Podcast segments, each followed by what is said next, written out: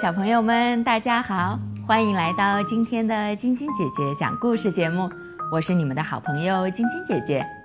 今天我给你们带来的故事是《小老鼠的秘密》。这一天，刚放学回家的拉法觉得很饿，他往嘴里塞满了点心。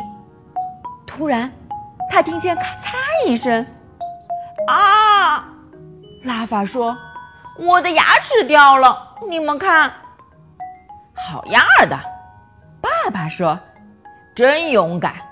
晚上别忘了把牙齿放在枕头下面，因为只要有人掉了牙齿，晚上小老鼠就会过来把牙齿取走，并留下一个礼物。”但是，拉法问道：“小老鼠拿我的牙齿做什么呢？”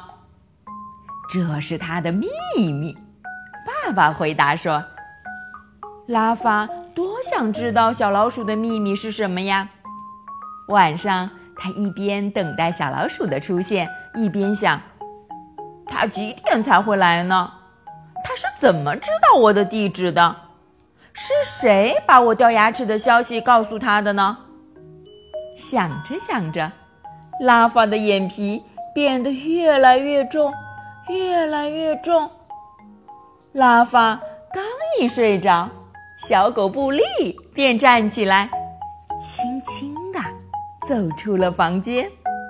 他爬上了走廊的椅子，拿起电话，用脚掌拨了一个号码。在很远的地方有一个老鼠国，里面全是寻找牙齿的老鼠。这时候，一只小白鼠正在办公室上网看邮件。突然，电话铃响了。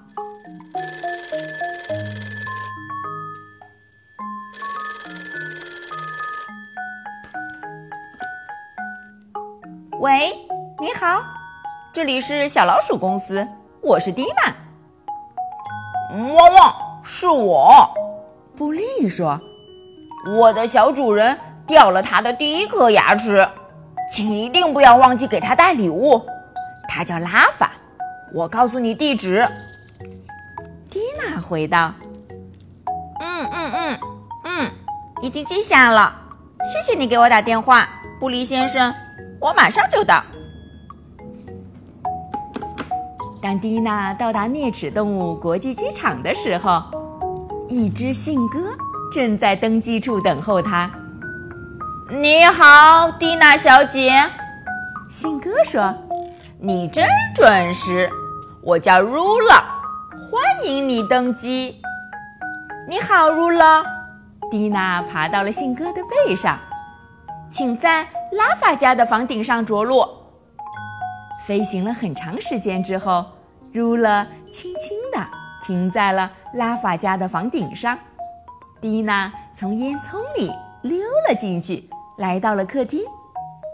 汪汪！我一直在等你。布利摇着尾巴说道：“请跟我来。”在拉法的卧室里，小老鼠蒂娜轻轻地爬上了床。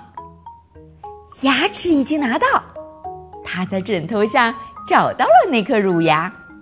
蒂娜把牙齿放进背包，然后拿出一个小礼物，塞到了拉法的枕头下面。礼物放好了，一切都很顺利。啊，我差点忘了！蒂娜凑到拉法的耳朵边，轻轻地说：“晚安，拉法，谢谢你的牙齿。”回到小老鼠公司后，蒂娜。快步走向乳牙办事处。你们好，蒂娜向她的伙伴们打招呼。你好，蒂娜。他们回应她。我们又要出差了。蒂娜来到一只田鼠身边。田鼠教授您好，蒂娜说道。您看，这儿有一颗漂亮的六岁小孩的牙齿。谢谢你。田鼠教授说：“牙齿真漂亮，这正是我们所需要的。跟我来，蒂娜小姐，我来给你介绍一下我们的新成果。你看，田鼠教授对蒂娜说：“这是我们挑选乳牙的地方。这些挑选框里的牙齿都是新的。五岁、六岁、七岁、八岁小孩的牙齿会被分别装在不同的框里。这个办法真不错。”蒂娜惊叹道：“这里是加工牙齿的地方。”可以把牙齿加工成有用的形状，这是加工后的。在传送带的末端，蒂娜看到了一颗大象的长牙，太棒了！他惊呼道。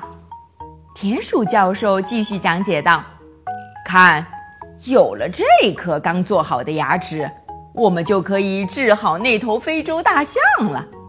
他三天前。”给我们打过电话，你看，我们的组员正要出发，去非洲给他送牙齿呢。第二天早晨，蒂娜回到了办公室，一大捆邮件在等着她拆阅。嗯，看看还有哪些动物朋友需要牙齿？中国的大熊猫多米，印度的老虎洛塔。德国的小马萨奇亚，北极的海象卡拉。嗯，电脑上还收到了一封来自非洲的邮件。谢谢你们的牙齿，署名大象。这的确是个好消息。电话铃响了。你好。这里是小老鼠公司，蒂娜拿起电话。